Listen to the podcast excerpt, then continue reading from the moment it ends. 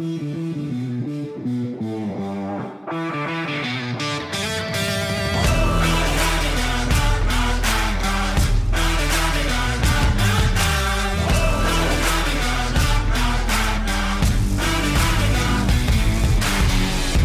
tarde a todos, estamos aqui para mais episódio do podcast Bom Estado Puro. O meu nome é Ricardo e tenho aqui comigo o meu amigo Tomás. Tomás, tudo bem contigo? Olá, boa tarde a todos, está tudo bem comigo uh, e estou preparado aqui para mais um episódio. Mais um episódio também especial, visto que é um episódio antes do início dos campeonatos. Um, já houve muita pré-época, já acabou para alguns clubes, outros nem tanto. Mas antes disso, temos uma competição a decorrer, uma grande competição em várias modalidades, que é os Jogos Olímpicos.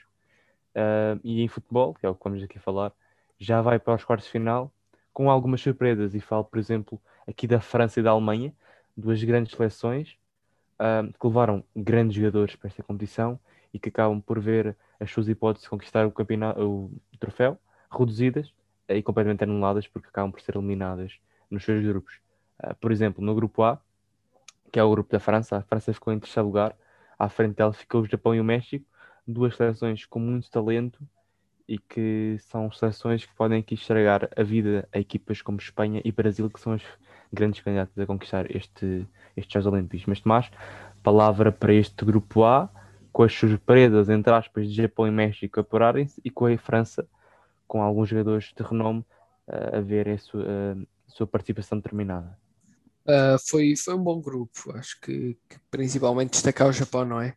Uh, três jogos, três vitórias, sete gols marcados, um, um sofrido, uh, deu, se eu não me engano, 4-0 à França, exatamente.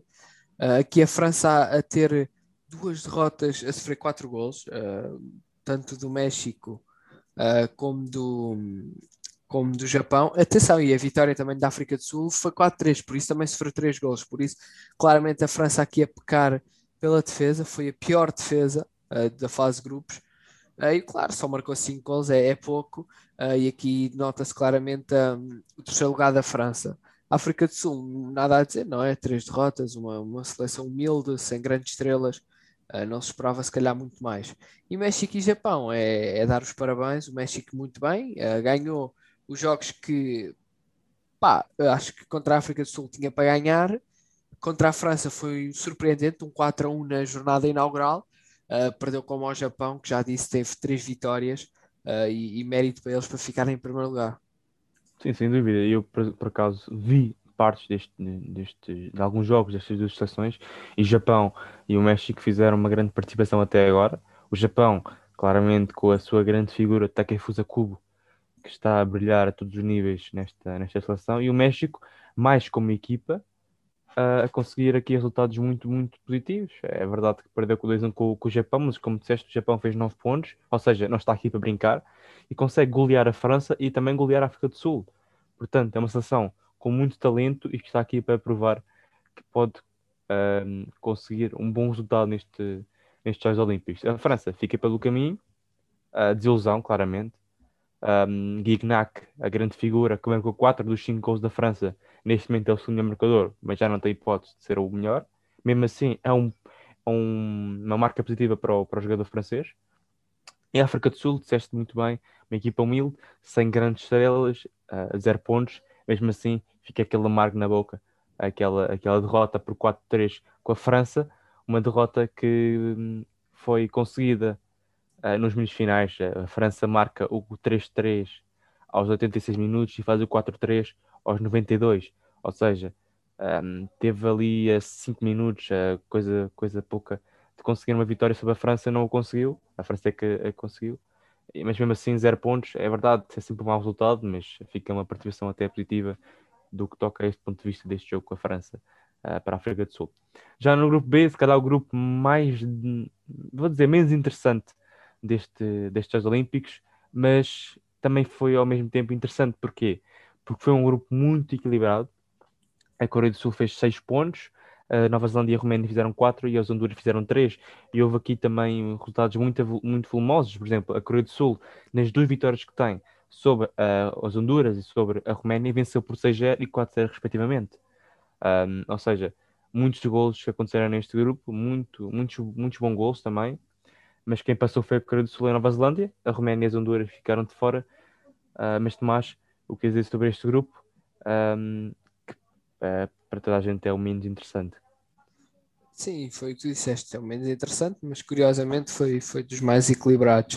Uh, claro, não vou mentir, vi, vi poucos jogos, ou se calhar vi zero deste grupo, mas, mas o que é certo é que, que foi interessante, com seleções com bom renome, uh, e que a última jornada qualquer uma se podia qualificar, acabou por se qualificar a Coreia do Sul, Nova Zelândia, dar os parabéns, e também à Roménia e Honduras por, por terem cá vindo, e mesmo assim fizeram pontos, não é? Uh, uma vitória, a Roménia teve uma vitória e um empate, por isso não, não foi mal. e pronto, acho que não tenho muito mais a dizer sobre este grupo em específico. Sim, acho que não há muito mais a dizer. É só para dizer também que a Coreia do Sul pode aqui também querer fazer uma grande surpresa nestes Jogos Olímpicos. Uh, é verdade que já dissemos aqui muitas vezes, é o grupo menos interessante, com equipas mais, uh, mais medianas, entre aspas, uh, mas consegue aqui marcar 10 golos, sofrer apenas um e tem qualidade. Qualidade tem. Vamos ver se consegue manter este nível até aos próximos jogos, porque mesmo assim é uma equipa que pode surpreender muito nestes Jogos Olímpicos. Passando ao grupo C, se calhar um dos grupos que eu mais estive a par neste, nestes Jogos Olímpicos, uh, devido à, à, Espanha, à Argentina, duas seleções que eu admiro bastante, um, em que a Espanha consegue o apuramento sem derrotas, até parece uma coisa boa, não é? Só que só conseguiu uma vitória e dois empates. Uma seleção cheia de talento, uh, eu arrisco-me a dizer que é a seleção com mais talento neste, nestes Jogos Olímpicos, mas não o provou uh, na prática. Porquê?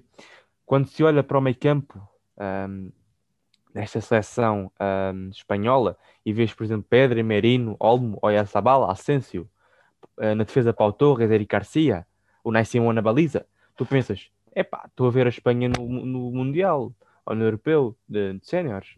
Não, estás a ver nos Jogos Olímpicos, de, que o máximo é sub-23, é? um, e estás a ver uma Espanha com estes jogadores que podia ter feito muito mais neste, nestes Jogos Olímpicos, não o fez, mas é o QB, bastou para, para assegurar o primeiro lugar neste grupo e parte na mesma como favorita, a par do Brasil, para vencer este, estes Jogos Olímpicos. Por outro lado, a Argentina também pode aqui ser considerada uma desilusão neste, nestes Jogos Olímpicos.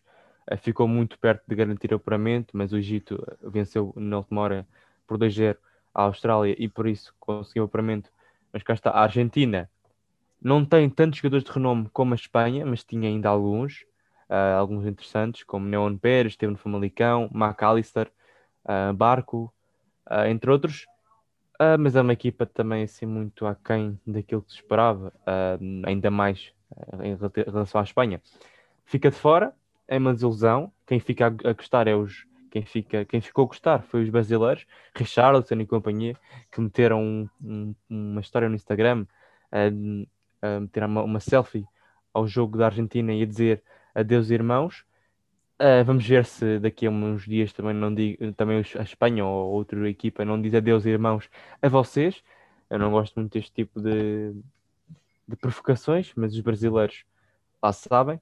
A Argentina fica de fora, Egito passou e a Austrália também fica de fora. Tomás, um grupo que podia também não ser o mais interessante possível, visto que a Espanha e a Argentina aqui, aqui apresentavam o maior favoritismo, mas que no fundo foi muito renhido. Uh, foi, foi muito renhido pelo simples motivo que temos o exemplo do Egito, que a última jornada tinha duas derrotas e estava em último e acabou por se qualificar. Uh, duas derrotas não, tinha um empate e uma derrota uh, e acabou por se qualificar. Por isso acho que, que foi, foi um bom grupo. acho que houve uma desilusão que foi a Argentina, porque acho que a Argentina, num grupo com Egito e Austrália, tinha que passar, não é? Aquelas, aquela empate contra. Aquele empate, não, aquela derrota contra a Austrália uh, foi, foi uma derrota que não era para acontecer, não é? Porque depois até podia empatar com, com, com a Espanha e passar, mas, mas acabou por não o fazer e, e, acabou por ser eliminado. Acho que, que é um bocado por culpa deles, não é? Não, não, aprove não, pronto, não aproveitaram pronto, os jogos fáceis, entre aspas, Uh, e o Egito foi lá e aproveitou com uma vitória e, e acabou por, por, passar uma vitória à Austrália por 2-0. O que se a Austrália ganhasse, poderia colocar a Austrália em segundo lugar. Uh, por isso foi, foi interessante. E foi o que a Espanha foi o que tu disseste. Acho que, que podia ter feito mais, mas era o que tu disseste. Destacar um bocado aqui jogadores como Pedro, né, Simão, principalmente Pedro, que fizeram muitos jogos este ano e que também devem estar cansados, não é? Sim, claramente. Pedro vai acabar o ano com mais uh, rugas que sei lá o quê. São muitos jogos nas pernas deste miúdo de 18 anos eh, que é um jogador espetacular, isso a gente já, já, já, já ouviu, deve ser o favorito a ganhar a Golden Boy, com certeza, se não for, é uma vergonha. Uh, mas é um jogador que ainda não parou este ano e não vai parar. Vol sai daqui, volta para Barcelona e continua. E para o ano, vá, para o ano, no verão tem descanso, porque o, Mundial é só, é só em dezembro. Uh, mas epá, é, um ano, é um ano aqui em que Pedro não vai parar e vamos ver se isso vai, se ele vai se sentir, ressentir disso no Barcelona, principalmente, porque jogar tanto tempo em tão poucos dias é, é muito complicado para um jogador, apesar dos seus 18 anos, claramente. Mas cá está, um grupo que ficou aqui um pouco desordenado, não é? Como tu bem disseste, o Egito estava em último, passou para segundo, uh, como tudo pode mudar no jogo. Uh, mas cá está, passou à próxima fase, temos Espanha e Egito nos quartos de final. Por último, no, grupo, no último grupo, Aconteceu a outra surpresa, foi a Alemanha, uma equipa com muito talento, tal como a Espanha, a fazer uh, uma participação nos Jogos Olímpicos muito aquém das expectativas. Uma seleção uh, que tinha Arnold, Amiri, uh, Henriks, Cruz, um, entre outros jogadores, consegue apenas 4 pontos, uma vitória sobre a Arábia Saudita por, um, por 3-2, uma vitória muito suada, e depois o um empate a uma bola que eu gosto de Marfim um, para além da derrota por 4-2 sobre o Brasil. Mas cá está, num grupo em que tem Brasil, Costa de Marfim, Arábia Saudita e Alemanha, a Alemanha podia ter feito muito, muito mais. Não fez. E Costa de Marfim, um, pelo contrário, conseguiu uma, uma participação muito positiva, com uma vitória sobre a Arábia Saudita e dois empates sobre o Brasil e a Alemanha, que, que a fizeram apurar para os quartos final. E o Brasil, uh, somando duas vitórias e um empate, uh, conseguiu também tranquilamente este apuramento. Já a Arábia Saudita 100 pontos, está eliminada. Tomás, palavras sobre este grupo que viu a Alemanha ser eliminada e o Brasil no, no trono deste grupo. Sim, mais uma surpresa. Vamos para a terceira surpresa, não é? Não há duas sem três e, e desta vez é a Alemanha a ser eliminada com menos um ponto que a Costa de Marfim. Uh, e, e lá está, acho que, que não aproveitou uh, aquele, claro, perdeu com o Brasil, como é óbvio, em que, que não teve hipótese, mas uh, empatou com a Costa de Marfim, o que valeu a, a, o apuramento da Costa de Marfim, não é? Uma, uma seleção que surpreendeu, tem dois empates, empatou com o Brasil, com a Alemanha e ganhou uh, a Arábia Saudita, por isso uh, aqui a, a, surpreender um bocado e que também pode vir a surpreender, acho que vai jogar contra a Espanha, pode vir a surpreender a Espanha. Uh, por isso, e pronto, e agora em relação à Arábia Saudita, nada a dizer, não é? Três derrotas, uh, se calhar uma seleção assim que, que não tem nenhuma estrela, como algumas cá aqui, por isso não, não, não se pode pedir muito. E depois o Brasil também não tem nada a dizer, acho que para com a Espanha é das seleções mais fortes que aqui andam, uh, se calhar mais bem preparadas e, e, mesmo assim aquele empate com, com a Costa de Marfim foi, foi, foi sofrido. Para, para a Costa de Marfim acho que, que merecia se calhar os, os nove pontos. Mas o que é certo é que lá está é a favorita passou e é o que interessa. Sim, sem dúvida. Neste momento o que interessa era passar. Passou. Tem uma equipa também muito interessante a Costa de Marfim um, Bailey, Keita, Kessie, Kwame. Tem muito talento e bem disseste pode muito bem surpreender a Espanha e é aí que vamos entrar, porque já estão definidos os quartos de final destes Jogos Olímpicos. A Espanha joga com a Costa do Marfim, o Japão joga com a Nova Zelândia, o Brasil com o Egito e a Coreia do Sul com o México. Tomás, destes quatro jogos, o que apontas em cada um deles e qual é o favorito a passar? Então, vou começar pelo Japão, Nova Zelândia. Acho que vai ser um jogo bom, mas acho que o Japão é favorito e acho que, que vai dar Japão. Depois, Espanha, Costa de Marfim. Acho que vai ser o melhor jogo que vai haver aqui nestes quartos de final em que é muito complicado dizer de quem pode passar pelo simples facto que eu já disse que a, que a Espanha nota-se que é uma equipa que está tá muito fatigada da quantidade de jogos que fez. Uh, e a Costa do Marfim tem qualidade, por isso acho que, que, vai ser muito interessante, mas acho que o favorito aqui sem dúvida é a Espanha. Depois, México e Coreia do Sul, uh, acredito que o México parte aqui com vantagem e que se for preciso acho que consegue ganhar tranquilamente. E é a mesma coisa, digo ao Brasil e Egito, acho que o Brasil é claramente o favorito, acho que é, que é a equipa que vai passar uh, e, e, acho que, que, o Egito vai ter de, de, precisar de muito, vai precisar de trabalhar muito para conseguir uh, ter um jogo renhido com o Brasil. Olha, faço quase as minhas, as minhas palavras as tuas.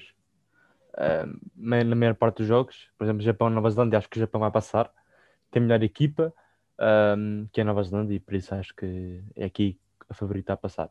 Já não concordo na Espanha com a Marfim, acho que não vai ser o melhor jogo destes quartos de final, mas acho que sim, vai ser um jogo renhido. Um, também disseste, a Espanha é muito fatigada com alguns jogadores, a Costa do Marfim tem potencial, tem muitos bons jogadores nesta, nesta seleção. Vai ser um jogo difícil para as duas equipas. A Espanha claramente parte com favorita por ter os jogadores que tem, mas será que um 55-45? Acho que vai ser muito complicado para a Espanha passar, tanto para a Costa do Marfim. Agora sim, o jogo, para mim, o maior jogo deste, deste quarto final é Coreia do Sul-México. Acho que vai ser um jogo muito, muito renhido. Uh, o México está bem, pode partir como favorito por ser o México, mas a Coreia do Sul tem muito potencial. Uh, terminou em primeiro no seu grupo, uh, com duas goleadas. vai ser um jogo, de certeza, muito interessante, com muitos golos neste, neste duelo. Mas claro, México aqui, por ser o México, pode partir aqui como favorito para as meias finais. Já o Brasil e o Egito, acho que não há muito a dizer. É verdade que o Egito conseguiu um apuramento, mas o Brasil é Brasil e acho que parte aqui como super favorito a passar às meias finais destes Jogos Olímpicos. Tudo para acompanhar nos próximos dias. Uh, estes quartos de final vão se realizar dia 31, desde as 9 da manhã, com Espanha e Costa Marfim, até ao meio-dia, com a Coreia do Sul, México. Por, por aqui fechamos os Jogos Olímpicos e passamos a um tema uh, que acabou ontem, a pré-época dos três grandes, Sporting, Porto e Benfica, realizaram vários duelos nestas semanas uh, em, que, em, que, em que antecederam este podcast. Uh, alguns com melhores resultados que outros, por exemplo, o Sporting e o Porto fizeram resultados mais positivos que o Benfica, que teve uma derrota, bah, só uma derrota, frente à sua equipa B. Uh, mas Tomás, toco aqui no ponto de Sporting um, com algumas alterações no 11, com algumas chamadas, com algumas lesões. O que tens a dizer sobre esta época do Sporting? Positiva ou não? E o que esperar da Supertaça de sábado frente ao Sporting Clube de Braga? Sim, acho que, que, positiva é, como é óbvio, em termos de resultados, é, não é? Quatro jogos, um empate, três vitórias. Uh, mas é, é, muito difícil, é para a época. Foram chamados jogadores de equipa B, reforços, foram testados jogadores em novas posições, novas táticas. Uh, por isso acho que, que, é complicado tu olhares para uma pré-época e, e dizeres como vai ser a época, porque nós temos exemplos. Eu lembro-me de há uns anos, um clube que, entre aspas, era um bocado prejudicado, era o Benfica, Uh, que eu lembro naqueles anos em que o Benfica foi bicampeão, tricampeão, que as pré-épocas do Benfica eram sempre horrorosas. Eu lembro-me do ano em que o Benfica foi tricampeão, que acho que houve um jogo de pré-época que perdeu 5 a 1 com o Arsenal, estava tudo a dizer que o Benfica ia nem à Champions ia, por isso é, é o que eu digo, é muito complicado pela pré-época tu veres como é que vai ser a época, porque até mesmo a Supertaça, eu acredito que, que vamos pouco o Sporting agora ganha a Supertaça ao Braga não quer dizer que o Sporting vá fazer uma grande época. Acho que é. Eu acredito que a Supertaça ainda é um bocado a transição de pré-época. Acho que a Supertaça ainda é um jogo muito recente para ver como é que vai estar a equipa. Claro, dá para tirar alguns indícios, até mesmo nos jogos pré-época, por exemplo, na vitória de 3-2 com o Lyon, que dá para ver que já é mais ou menos aquele modelo que o Sporting vai jogar. Mas lá está, tudo pode mudar. Uh, mas, mas claro, o Sporting está tá a jogar bem, continua a jogar bem, jogou bem contra o Lyon, uma equipa boa.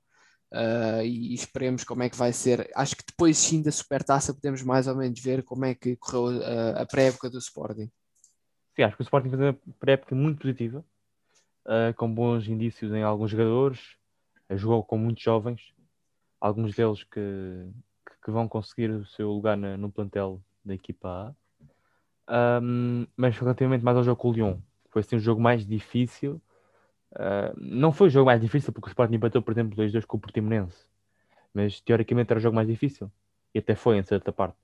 O Sporting conseguiu vencer 3-2, o troféu dos 5 violinos, mais um troféu para, para casa. Uh, e fez um jogo muito positivo, mandou o jogo. Paulinho, que está com uma moral muito alta. Uh, finalmente, Paulinho tinha que despontar, espero que seja este, este o ano dele. Inácio, por exemplo, é um jogador que está a fazer uma grande pré-época e acho que tem tudo para fazer uma grande época e estar no Mundial 2022 no próximo ano, porque tem muito potencial e já vi jogos este ano na pré-época dele uh, a comandar a equipa como se fosse, como fosse um veterano. Portanto, acho que está uh, na sua muse, no seu auge, desde que chegou ao Sporting. Um, e há outros jogadores que estão a fazer uma boa, umas boas, uh, uma boa época. Também Tomás Teves, que veio do Porto, de 7 anos muito interessante. Tabata também, acho que Rubem Amorim está a adorar o, o jovem brasileiro. Um, entre outros, acho que, por exemplo, Nuno Santos, que já não vai ter tanto, tantos minutos no 11 como foi a época passada, acho que vai aqui cair um pouco na, na, para, outra, para, outro, para, para, o banco de suplentes, neste caso. Uh, e veremos, mas o Sporting aqui com bons indícios nesta pré-temporada, já o que o Braga sábado, Supertaça, parte como favorito por ser o campeão nacional o Braga um, não fez uma pré-época assim por aí além, uh, muito aquém daquilo que se esperava, mas vai ser um jogo difícil. Um, veremos quem será o campeão da Supertaça, mas cá está o Sporting parte como favorito a conquistar esse título. Por outro lado, o Futebol Clube do Porto também fez uma, época, uma pré-época bastante positiva uh, este ano. Um, por exemplo, Romário Baró e Fernando Andrade têm feito uh, muitos bons jogos. Não sei se serão minutos no, ao longo da época, mas até agora têm feito grandes exibições os dois. Veremos se vai manter assim ou não. Um, acho que Romário Baró poderá manter-se assim. Fernando Andrade, não sei, será difícil roubar um lugar na frente aos outros jogadores. Uh, mas fiquem esses bons indícios destes dois jogadores. Tomás, o que tens tu a dizer sobre esta pré-época dos Dragões? Uh, tenho, tenho mesmo um bocado a mesma opinião que a pré-época do Sporting e que a pré-época do Benfica vamos falar a seguir. Uh, bons indícios, uh, bons começos uh, de trabalho, mas claro, a pré-época não se pode tirar muitas conclusões, mas o que é certo é que tem uma vitória com o Lille, em que jogaram bem, e tem um empate com o Roma, que também não jogaram mal todo, acho que na minha opinião até jogaram melhor que o Roma. Um, e é o que tu dizes, acho que conseguiu-se tirar aqui boas bons indícios de, de, jogadores, principalmente se calhar reforços, como Bruno Costa, uh, que Conceição até falou dele, que está a jogar bem, está tá, tá bom. Uh, e, e, Fernando Andrade também, um jogador que, que, nunca se destacou no, no Porto, mas foi o que tu disseste. Acho que muitos jogadores, por mais que se destaquem na pré-época, muitas vezes estes jogadores acabam mesmo por sair. Não estou a falar de Bruno Costa, não é que chegou, estou a falar de sim Fernando Andrade, Uh, mas, mas logo veremos. E depois, no caso, por exemplo, com o Roma, temos o gol Vitinha, um jogador que foi muito falado neste mercado de transferências pela opção de compra que o Wolves tinha uh, e que eu sou muito fã. Eu pessoalmente gosto muito de Vitinha, acho que é um grande jogador. Uh, fiquei ainda mais fã dele depois do Europeu de Sub-21 que, que foi agora. e acho que, que é um jogador que, que, se for bem evoluído, se for bem modelado, pode ser aqui o novo cérebro do meio campo do Porto uh, e que, que, pode ser muito interessante. Por isso, veremos como é que o Porto está. O Porto não tem a supertaça para ver já como está preparado, mas futuramente o campeonato está quase a começar. Exatamente, e antes de entrar por aqui, só um erro meu, disse que a época dos Sergantes tinha acabado, mas o Porto ainda tem um jogo dia 31 com o Lyon, o último jogo de preparação, este sim, o último, uh, visto que o Porto não tem supertaça, não tem playoff de Champions, ou seja, ainda tem mais tempo para, entre aspas, descansar e por isso vai realizar mais um jogo. Mas cá está, uma pré-época positiva, com alguns bons indícios de alguns jogadores. Um, aquele empate com a Roma, o Porto foi superior, claramente, uh, mas era frente a um adversário muito complicado, que também tem rejuvenescimento por ter José Mourinho, novas ideias, uh, mas uh, o Porto apresentou um bom, um bom futebol. Um, com o Lille a mesma coisa, o campeão francês. muito interessante jogo, os jogos que o Porto fez este ano, na pré-época. Um, parte aqui com a pressão de ser campeão nacional, como é óbvio, como todos os outros candidatos, um, mas o Porto claramente está habituado a ganhar e por isso terá de fazer tudo para conseguir levantar o caneco no final da temporada. Mas com estes indícios, o Porto uh, aprende-se muito forte para este arranque de campeonato. Passando ao último grande uh, cá em Portugal, o Benfica uh, fez uma pré-época assim assim, posso eu dizer, um, é, perdeu o jogo com o Benfica B, é verdade, a única derrota. Depois tem dois empates uh, e as vitórias são assim muito à margem Um, uma equipa que se espera muito, muito mais daquilo que fez o ano passado, uma equipa que gastou muitos milhões e que não conquistou nada, uh, para seguir com a equipa com mais pressão, posso eu assim dizer, para conquistar títulos este ano, uh, porque senão a casa vai abaixo, ainda mais abaixo. Tomás, o que dizer esta época do Benfica, de Jesus, dos seus jogadores e do playoff Champions que vem já na próxima semana. Playoff não, é. terceira, terceira pela Sim, sim, claro, porque ainda vai ter de jogar playoff. Acho que hum, foi a, época que menos destacou destes todos, uh, porque um, foi o que tu disseste, perdeu só uma vez com a equipa B, mas isso pá, não. Temos o exemplo do Sporting, no ano passado perdeu com a equipa B e foi campeão, por isso isso não quer dizer nada. Uh, mas o que é certo é que as vitórias que teve foram, foram muito apertadinhas, foram sempre muitas vezes em que, por exemplo, temos um jogo que eu me lembro com o Almeria, que eu acho que vi que teve muito bem na primeira parte, depois na segunda parte já foi quase o Almeria sempre com bola. Uh, por isso foi, foi muitos jogos assim em que não, não foi aquelas vitórias que tu disseste que jogou melhor. Foi, foi jogos muito equilibrados, que se fossem empates não era por aí além. Por isso acho que, que é o que tu disseste, acho que é até pela, pela fase que está a viver, devido à direção, devido a estes problemas, parece que não afeta um bocado o clube. E é óbvio que os adeptos querem títulos mais do que nunca, principalmente nesta época, e é o que o Benfica precisa. E a pré-época, se calhar, não começou das melhores maneiras, com as melhores exibições, mas isto não é como começa, é como acaba. Uh, vai ter já aqui a, a primeira, agora sim, também, como ao Sporting, o Benfica tem aqui já um grande teste para ver como é que a equipa está, uh, e vai ser contra o Spartak Moscou, uma equipa forte, uh, do Rui Vitória por isso vai, vai ser interessante, duas mãos, ainda depois vai ter de jogar playoff, só que entretanto aí o campeonato já começou, por isso vai, vai ser normal, entre aspas. Veremos como é que esta equipa vai se preparar até terça-feira. Sim, olha, a época de Jorge Jesus é isto. Uh, muito mal. Eu lembro muito, uh, muito bem dos jogos de pré-época do Benfica com Jesus na primeira passagem. Os jogos eram péssimos. Uh, eram jogos que se apanhavam para fazer a música do Roberto, o frangueiro. os jogos muito maus do Benfica mas depois começava a doer quando começava o campeonato. O Benfica tem um teste, eu vou dizer que é um teste mais difícil do que o Sporting, pelo menos porque é mais importante.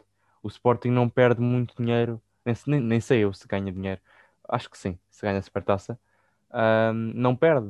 O Benfica, se perder com o Spartak Moscovas dos meus, perde muitos milhões e vai ter que arranjá-los como? A vender jogadores, tal como fez com o Rubem Dias ano passado. Por isso o jogo Benfica é o mais importante dos três grandes neste, nestas, nestas semanas que vêm. Um, e jogar fora, é verdade que já não há regra de gols fora, é uma nova regra uh, que foi acabada pela UEFA, mas que é importante o Benfica começar com uma vitória lá fora para cá, para cá em casa poder gerir o jogo à sua maneira. Uh, o Spartak Moscou já jogou prim, primeiro jogo do campeonato russo, venceu, venceu não, perdeu por um zero frente ao Rubin Kazan, entrou com o pé esquerdo, a equipa Rui Vitória, Uh, mas cá está. Um jogo de pré-eliminatória de Champions League, duas equipas que querem lá estar, um duelo muito interessante entre Rui Vitória e Jorge Jesus.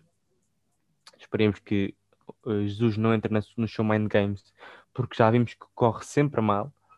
Uh, mas cá está, um jogo muito esperado e de muita pressão para os encarnados. Este é o jogo da vida deles nesta época, porque é um jogo que pode marcar muita coisa para o futuro.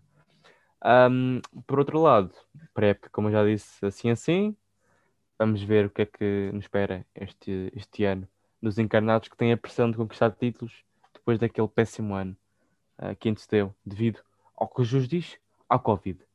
Um, para acabar o podcast, dizer só uma coisa em relação ao dia de hoje.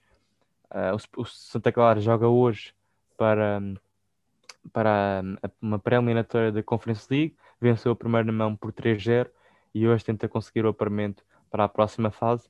Santa Clara parte aqui como favorito, obviamente por ter vencido por 3-0 um, e por isso mesmo está, estamos aqui para dar força aos açorianos para que consigam fazer história neste, neste ano uh, na Europa. Mesmo, mesmo, mesmo para acabar, de hoje para amanhã há Gold Cup, para quem não sabe, é aqui, vou dizer aqui à é o europeu dos, dos americanos, uh, dos norte-americanos. Porquê? Porque temos já as meias finais entre Qatar e Estados Unidos e México e Canadá. No Canadá temos dois, entre aspas, tucas, Eustáquio e uh, Steven Vitória. Uh, este México e Canadá vai ser muito interessante. Os Estados Unidos partem como favorito com o Qatar. Mas Tomás, uh, o que esperas destes meios finais entre estas duas, não, entre estas quatro seleções, assim dizer? Pá, acho que, que vai ser um bom jogo, vai uns bons jogos, não é? Acho que a Golden Cup é uma, um, como tu disseste, o Euro dos americanos. Acho que é, que é uma, pronto, uma taça que devia haver, porque parecendo não essas ligas, não essas ligas, essas seleções não, não têm muitas oportunidades de ir a grandes campeonatos, como é o, o Euro, como é o Mundial, por isso é sempre importante essas seleções irem jogando. Um, e por isso vai, vai ser bons jogos. Acho que os Estados Unidos têm vantagem sobre o Qatar. México e Canadá pode ser muito bom, pode ser duas seleções que, que podem uh, fazer aqui um grande jogo, mas acho que o México parte um bocado como favorito aqui, mas veremos. Sim, claramente, concordo contigo. Partem os dois como favoritos, Estados Unidos e México, mas o Canadá está a fazer uma grande competição e o Estados está a fazer uma grande participação nesta Gold Cup e vai ser um jogo muito interessante. É verdade que às três da manhã e tu estarás a ver o draft de minha esquerda. Esperemos que consiga encontrar uma equipa à sua altura que consiga entrar na NBA porque seria histórico para Portugal. Mas ao mesmo tempo, México e Canadá estão a, a jogar este jogo e esperemos que o Canadá dos portugueses Steven Vitória e Eustáquio consigam a, a, passagem à final, o que seria histórico para a seleção canadiense. Um, por, agora, por agora é tudo. Muito obrigado a quem nos esteve, esteve a ouvir neste, neste podcast e a todos um grande, um grande abraço e um grande fim de semana. Até à próxima.